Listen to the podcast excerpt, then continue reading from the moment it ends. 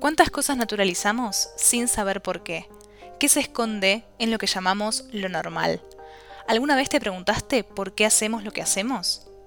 Bienvenidos a la segunda temporada de Detrás de lo Invisible, un podcast de la primera piedra donde repensamos lo que aceptamos como dado e intentamos rastrear de dónde vienen las ideas que nos enseñaron.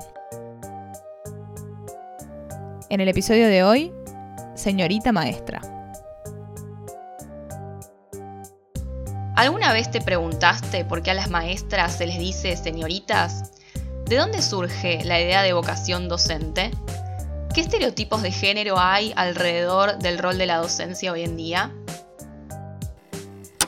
Hola a todos, bienvenidos a un nuevo episodio de Detrás de lo Invisible. Si están escuchando este episodio cercano a la fecha de su estreno, sabrán que acaba de comenzar el mes de septiembre, que es un mes que reúne muchas fechas conmemorativas relacionadas con la educación. Está el Día de los Estudiantes, el Día de los Profesores y también el más próximo que está por venir ahora, que es el Día de los Maestres.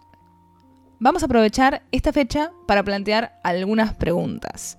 ¿Alguna vez pensaste, por ejemplo, por qué a las maestras se les dice señoritas?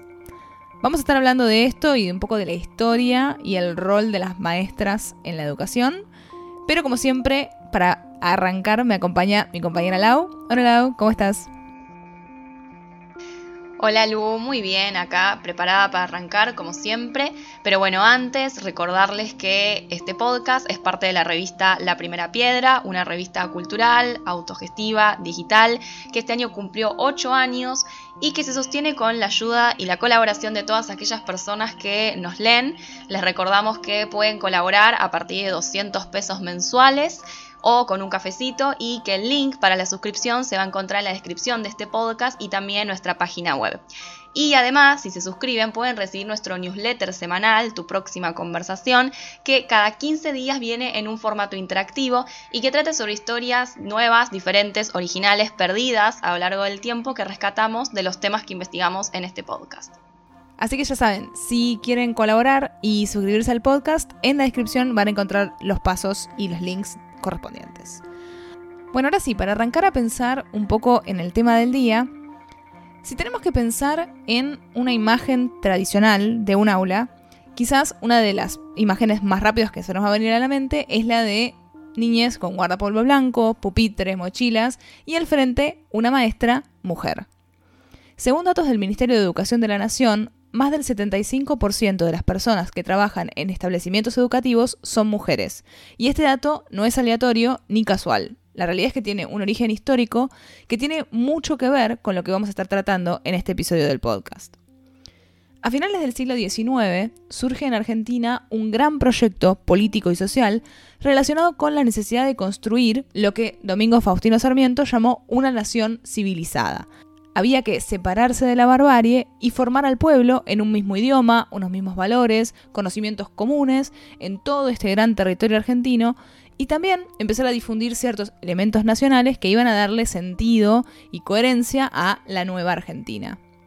Sarmiento, que fue llamado el padre del aula, tenía un plan para hacer esto posible. En 1870 funda la primera escuela para docentes, que fue la Escuela Normal de Paraná, con la idea de comenzar a formar a quienes iban a ser el motor de la expansión educativa a lo largo de todo el país. Como sabemos, el ideal de esta civilización estaba afuera. Por eso es que Sarmiento trae maestras de Estados Unidos y España para que la profesión en Argentina se alinee con los estándares de esos países. De hecho, entre 1869 y 1881 contrató 61 maestras estadounidenses que se localizaron en escuelas normales de distintas provincias como San Juan, Catamarca o Entre Ríos. Sin embargo, Sarmiento no fue el único que se dedicó a pensar la educación y hay historias que quizás quedaron invisibilizadas, como por ejemplo la de Juana Manso, que no se conoce tanto como la de Sarmiento, y que vale la pena destacarla. La historia de Juana Manso la vamos a estar contando en el newsletter que sale hoy para todos nuestros suscriptores. Así que si quieren sumarse, no se olviden que pueden hacerlo en el link. Pero, ¿quiénes serán vistas como las personas más aptas para tomar esta tarea educativa y por qué? A fines del siglo XIX no había muchos trabajos que fueran aceptables socialmente para una mujer, pero ser maestra sí pasó a serlo porque se consideraba que las mujeres ya tenían la responsabilidad de la educación al interior del hogar. Llevarlo a las aulas parecía una transición natural y una idea de vocación que no hizo otra cosa que ocultar la división sexual del trabajo, cuyas consecuencias seguimos viendo hasta el día de hoy, y que estaban basadas en estereotipos de género que consideran a las mujeres como bondadosas, pacientes, amorosas, comprensivas, alegres, entusiastas y toda una serie de cualidades que las consideran más capacitadas para cuidar de niñas. La feminización del rol docente fue entonces parte de un proyecto político, histórico y pedagógico de la clase política de finales del siglo XIX, y ese era el modelo a seguir para las mujeres argentinas que el país quería proponer, que Sarmiento quería proponer. El trabajo de las maestras era el de ser una segunda mamá fuera de casa, como una ampliación de las tareas del hogar. Lo que se buscaba en el perfil de una maestra entonces no estaba tan relacionado con su formación académica, sino más con la idea del servicio basado en la bondad, en la sencillez, en el amor a la patria y a las niñas. Las maestras entonces no eran vistas por la sociedad como inteligentes, porque no estaban a cargo de la producción del conocimiento. Solamente tenían la responsabilidad de reproducir ese conocimiento, que era generado por hombres, de una forma amorosa y paciente. Su rol era visto como un lugar de sacrificio y de entrega que, como decíamos, responde perfectamente a los estereotipos de género de lo que se esperaba para ellas. La figura de la maestra se convirtió así en un modelo de moral, de disciplina, en un ejemplo de lo que había que ser y parecer. Incluso el guardapolvo blanco está asociado a este modelo y a la significación de pureza de la mujer. Todo esto estaba, sin embargo, relacionado con una posición de prestigio dentro de la sociedad por el rol de servicio, al estar al frente de la tarea de las educadoras de la patria. A partir de 1884, las escuelas normales pasaron a ser solo femeninas y asistieron principalmente mujeres jóvenes de bajos recursos que aspiraban a un ascenso social. Convertirse en maestra significaba una enorme posibilidad de crecimiento e inclusión para las mujeres a las que la realidad es que les estaba prohibido ingresar a la universidad o a colegios nacionales. Ese mandato social, basado en roles sexistas, era algo explícito. Acá respondemos una de las preguntas con las que iniciamos el podcast. ¿De dónde viene el término señorita? Recordemos que esta palabra se usaba puntualmente para hablar de mujeres que no estaban casadas. Una vez casadas pasaban a ser señoras de, como incluso hoy en día se sigue escuchando en ocasiones. En 1923 existía un contrato de maestras para las mujeres que se querían dedicar a la enseñanza y que tenía toda una serie de cláusulas que establecían limitaciones, y que eran no casarse, no andar en compañía de hombres excepto que fueran el hermano o el padre, estar en su casa entre las 8 de la noche y las 6 de la mañana, a menos que fuera para atender una función escolar, no pasear por las heladerías del centro de la ciudad, no abandonar la ciudad sin permiso del presidente del Consejo de Educación, no tomar cerveza, vino o whisky, no usar ropa de colores brillantes, no teñirse el pelo, usar al menos dos enaguas, no usar vestidos que quedaran a más de 5 centímetros por encima de los tobillos, mantener el aula limpia, barriendo, fregando, limpiando el pizarrón y por último no usar maquillaje. Se establecía entonces todo un régimen de control prácticamente esclavista sobre la vida privada de las mujeres. Sobre este tema hablamos con Natalia Bayasica, docente de nivel inicial y creadora del proyecto Somos Jardín, que apunta a repensar el ángulo desde el que se piensa la educación inicial. Los estereotipos que hoy se le siguen exigiendo a personas que ejercen la docencia, en especial a las mujeres, eh, más que nada, es qué conducta vos tenés em, eh, dentro de la sociedad. ¿no? Es como que vos no podés dejar de ser maestra eh, fuera de tu horario de trabajo. Vos tenés que continuar con una cierta conducta o em, no podés hacer lo mismo que hace toda la gente, digamos. Por ejemplo, han habido comentarios de capaz estás en una fiesta y estás tomando cerveza y comentarios que son mm, en chiste, pero no tan en chiste, que te dicen, ay, ¿cómo toma la maestra? O, no sé, capaz tenés un, una, como una oralidad muy eh, de, insultar, ¿viste? decir, no sé, no de insultar, sino de decir insultos o que se llama soez, por así decirlo. Eh, ay, pero vos sos docente, no deberías eh, decir tantas eh, malas palabras, viste que dicen malas palabras como si hubiera palabras malas y palabras buenas. Em, respecto a las vestimentas también, pareciera que, no sé, que tenés que ir con polleras por abajo de la rodilla. No digo que toda la sociedad piense en eso, sino que en el imaginario colectivo que hay, es como que la maestra tiene que tener, reunir ciertas condiciones para que sea una buena maestra. ¿Viste? esto de ser dulce todo el tiempo, bueno, te puedes enojar, y es como que piensan que la maestra mujer, más que nada, es tan eh, encasillada en, en todas esas aristas. En el libro La sexualidad atrapada de la señorita maestra, la pedagoga Alicia Fernández cuenta cómo señorita es un término que desexualiza, infantiliza y desprofesionaliza a las docentes de nivel inicial y primario. Con el paso del tiempo, todo intento de cuestionar este modo desprestigiante de llamar a las docentes ha sido contrarrestado apelando al sentimentalismo, diciendo que este término en realidad es un término cariñoso. El término tiene su origen en Estados Unidos, donde tradicionalmente se utilizaba el término Miss, que es señorita, para referirse a las maestras, en lugar de Mrs., que es señora, que se refiere a las, a las mujeres casadas. Estos estereotipos alrededor del rol de las maestras influyeron en la forma en la que la sociedad veía y aún hoy ve el trabajo que realizan a diario. Sobre el reflejo en la actualidad hablamos también con Natalia. Respecto al término señorita, eh, es algo que lo vengo pensando hace un montón. Eh, fue algo que yo planteé eh, en mi Instagram y muchas personas que ejercen la docencia no lo habían pensado esto, de decir, che, ¿por qué me están... ¿Por qué señorita? O sea, ¿qué dice mi título? O sea, mi, título dice señorita de, jardín, o el término señorita que remite a, a las maestras de Sarmiento y, toda la historia de cómo se fue dando, no digo que esté mal, sino que es algo como la, historia se fue dando y hoy en día necesitamos rever ciertas costumbres que a veces las seguimos reproduciendo sin saber de dónde vienen, por qué se le dice así. Eh, el término señorita es como que lo que te hace es encasillarte a vos en qué rol eh, civil, por así decirlo, tenés que estar, porque antes las maestras no se podían casar, tenían que ser señoritas, no podían ser señoras. Entonces, eh, hoy en día eso no se cumple. Entonces, ¿por qué eh, decirle a alguien su rol en base a una palabra de si estás casado o no? Si bien se transformó en una costumbre hoy decir señor, señorita, y se lo dice con cariño, a mí me choca un poco.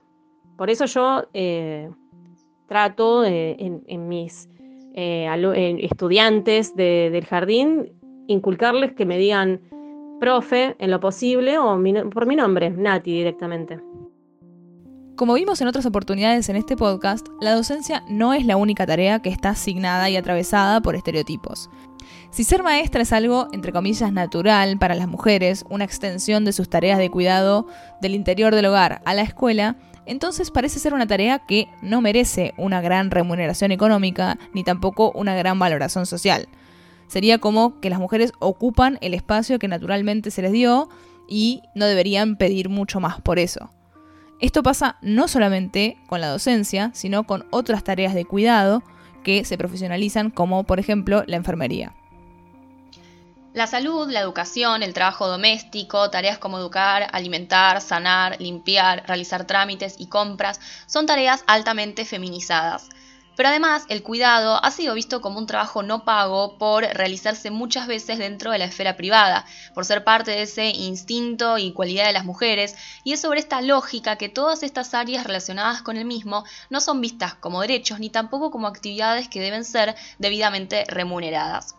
De acuerdo a los datos del tercer trimestre del 2021 de la encuesta permanente de hogares en el sector remunerado, las mujeres representan un 98% del trabajo doméstico, un 75% del sector de la educación, un 73% en el de la salud y un 95% en el de la educación de primera infancia. En el servicio doméstico remunerado, el ingreso promedio para las mujeres es de 15 mil pesos, en el sector de la enseñanza es de 44 mil y en el de servicios sociales y de salud 49 mil. Para los varones, en cambio, el promedio para estos dos últimos sectores es de 48 mil y 70 mil respectivamente. Sin embargo, llama la atención que, a pesar de que la gran mayoría de personas que forman parte del sistema educativo son mujeres, si analizamos la cantidad de personas que se encuentran en los puestos jerárquicos y directivos de las escuelas, la gran mayoría son hombres. Entonces lo que se ve es que hay muchas mujeres en la base de la pirámide, pero a medida que uno va avanzando hacia los puestos de, donde realmente se toman decisiones y donde están los puestos de poder, las mujeres no están presentes. Esto está relacionado con la forma en la que las mujeres se ubican en las tareas de cuidado de la sociedad en general. El rol de las tareas de cuidado, de las que hablábamos antes, es fundamental. La realidad es que es la base general del sistema económico. Si no hubiera profesionales del cuidado a cargo de estas tareas, muchos otros sectores de la economía no podrían desarrollarse. Sin embargo, como decíamos, estas tareas no están reconocidas ni social ni económicamente. Todo esto se apoya, por supuesto, en violencia simbólica, que se perpetúa con las mismas frases que se consideraban en el proyecto pedagógico de Sarmiento a las mujeres como las únicas aptas para desempeñar la docencia, y que, como decíamos, afirman que las mujeres tienen más sensibilidad y paciencia para cuidado de otras personas y un supuesto instinto maternal que sustenta, al final, la división sexual del trabajo. El hecho de que esta división sexual del trabajo siga vigente con fuerza hasta hoy se evidenció aún más con la pandemia por COVID-19. De acuerdo a una encuesta sobre igualdad de género en casa, estudio realizado por Facebook en coautoría con el Banco Mundial, ONU Mujeres, Equal Measures 2030 y Lady Smith, las mujeres reportaron pasar más tiempo cocinando, limpiando y administrando el hogar. El trabajo continúa entonces respondiendo a roles tradicionales de género, donde las mujeres se concentran en áreas de apoyo y servicios. A pesar de todo esto que venimos exponiendo hasta ahora, podemos decir que, dado el cambio de época, dado también los movimientos feministas y todo lo que se ha venido denunciando hasta la fecha, hay cierta toma de conciencia sobre la situación en este contexto. Le preguntamos a Natalia si ve algún cambio respecto de todo eh, lo que venimos exponiendo en la actualidad. Sí, yo creo que de a poco se va cambiando esta perspectiva, ¿no? Porque eh, yo en mis redes expongo mucho este tema de que quienes ejercemos la docencia somos personas que habitamos este mundo como cualquier otro. Y tenemos derecho a tener los mismos hobbies o las mismas actividades por fuera de nuestro trabajo que tiene cualquier persona. Eh, y eso mucha gente lo entiende hoy en día. Eh, de la misma manera que hay gente que te dice, no, pero vos sos maestro, tenés que hacer tal cosa. También hay personas que nos toman como alguien más que vive, habita, digamos, este mundo. Em, y lo que es, también eh, esto, este cambio depende mucho de quienes ejercemos la docencia, de también hablar con las familias y, y mostrarnos como seres terrenales no angelados, ¿no? Porque pareciera que, como sos maestra tenés que ser un angelito y no, no es así. Todo depende también de cómo nos mostremos, de cómo nos referimos a las familias, eh, de explicarle estas cuestiones. Em, y mismo también con, la sala, con los estudiantes, de, de, explicarles de que lo tuyo es un trabajo, porque muchos piensan que no sé, vivimos en el jardín, te preguntan dónde está tu cama, dónde cocinás. Y cuando le decís que vos vivís en tu casa, es como que se te quedan mirando, como que se les rompió la Matrix, ¿viste? Pero mm, por suerte, al explicarles y al contarles que es tu trabajo y el jardín es tu lugar de trabajo y que vos tenés tu casa, también estás generando seres pequeños y pequeñas que conciban la docencia como un trabajo y no como un ser aparte que tiene que cumplir ciertas condiciones. Sí, y está bueno poder hacernos estas preguntas y poder eh, repensar y desnaturalizar eh, términos como señorita, seño, el lugar que le damos a las maestras, lo que pensamos cuando pensamos en una maestra, eh, para en este Día de las Maestres poder darles un espacio profesional y serio que se merecen. Así que esperamos que este tema les haya interesado, que les haya hecho pensar también un poco sobre eh, las tareas de cuidado y qué peso le damos en, la sociedad actual. Eh, como saben, estos son temas de los que hablamos siempre en este podcast. Eh, este es nuestro episodio 14 de la segunda temporada. Tenemos muchísimos episodios también en la temporada 1 disponibles en Spotify, así que si les interesa plantear más preguntas sobre estos temas, tienen mucho material para ir a escuchar. Si quieren colaborar con nuestro podcast, saben que tienen la suscripción, como dijimos antes, pueden hacerlo eh, en la descripción de este episodio. Y si no, también pueden colaborar con un cafecito por única vez. Si les gustó este episodio, ahí saben que pueden darnos una colaboración. Así que esto es todo por hoy en este episodio de Detrás de lo Invisible. Si están acá en Spotify también nos pueden dar seguir en nuestro canal, que nos ayuda también a seguir creciendo. Y nos vemos en 15 días con un nuevo episodio de Detrás de lo Invisible.